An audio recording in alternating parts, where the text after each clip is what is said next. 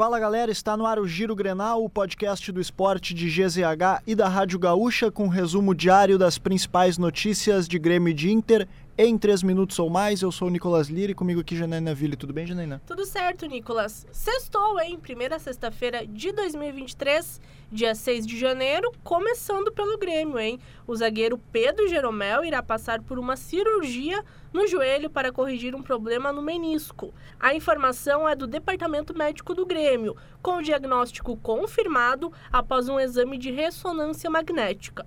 O zagueiro vinha reclamando de dores no local. O tempo de parada de Jeromel não foi divulgado pelo clube.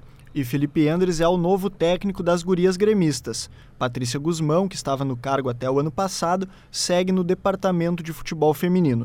Felipe já atuou como técnico do time sub-23 em 2016 e 2017. Os membros da atual comissão técnica seguem com o novo treinador. E o argentino Franco Cristaldo foi apresentado oficialmente como novo reforço do Grêmio. Ex-jogador do Huracan, foi vice-artilheiro do último campeonato argentino. O meia de 26 anos definiu esta chegada no Grêmio como o maior desafio da sua carreira até o momento. E agora a gente fala de Inter que anunciou a renovação de contrato com o goleiro Kehler até 2026. O jogador de 26 anos segue no Beira-Rio por mais quatro temporadas. Inicialmente, o vínculo iria até 2024.